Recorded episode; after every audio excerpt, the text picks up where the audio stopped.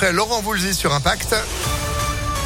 La météo printanière plus que jamais et puis l'info de Sandrine Ollier. Bonjour. Bonjour Phil, bonjour à tous. À la une, J-17 avant le premier tour de l'élection présidentielle.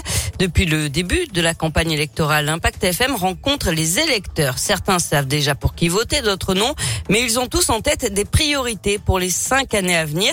Tiffaine Coulon a tendu son micro à 110, 70 ans. Cette ancienne employée de mairie est atteinte de sclérose en plaques et doit se déplacer en fauteuil roulant.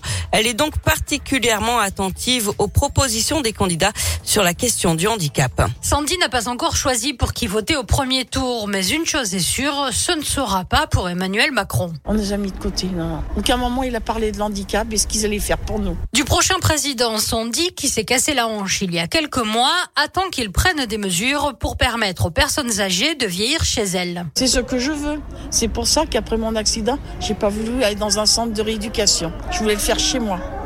Mais pour le faire chez soi, il faut qu'on soit aidé. Elle voudrait surtout que les enfants handicapés et leurs familles aient moins de mal à accéder à l'école. Ils se battent tout le temps, ils demandent tout le temps, mais ça vient pas.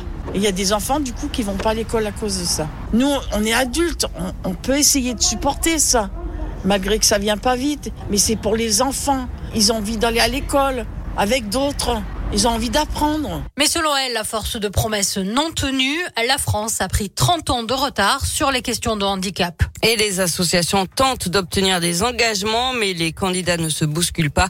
Un grand oral sur le handicap était organisé hier, le en débat. Seuls deux des huit candidats invités étaient présents, Anne Hidalgo et Marine Le Pen. Les six autres se sont fait représenter et seulement cinq des douze candidats ont passé le grand oral organisé par le collectif Handicap les 3 et 14 mars dernier.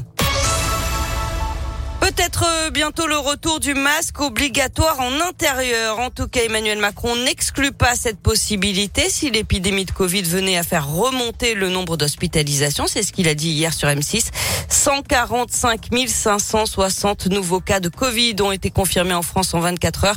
Pour l'instant, les hospitalisations restent stables. Deux personnes légèrement intoxiquées par les fumées après l'incendie d'une maison à Neuville hier soir. Le feu a pris un peu avant 22 heures. Une quarantaine de pompiers ont été mobilisés. Les victimes doivent être relogées par la famille.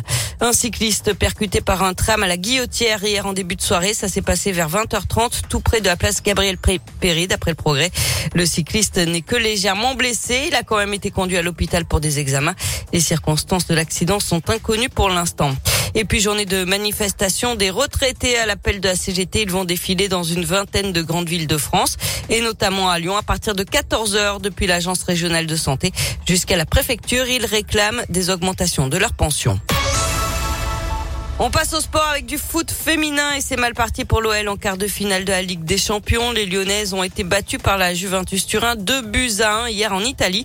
Euh, match retour dans une semaine le 31 mars à Dessine. Et puis en basket, la victoire de Lasvel sur le parquet de Kaunas, dernier du classement d'Euroleague 72 à 68. Les Villeurbanais, eux, sont 13e. Ben voilà, et puis nouvelle journée d'Euroleague pour Lasvel, ce sera demain à la maison à l'Astrobal. Vous serez présent, on a des invitations à vous offrir samedi aussi, quart de finale de la Coupe de France. Grosse, grosse, grosse semaine pour euh, l'Asvel.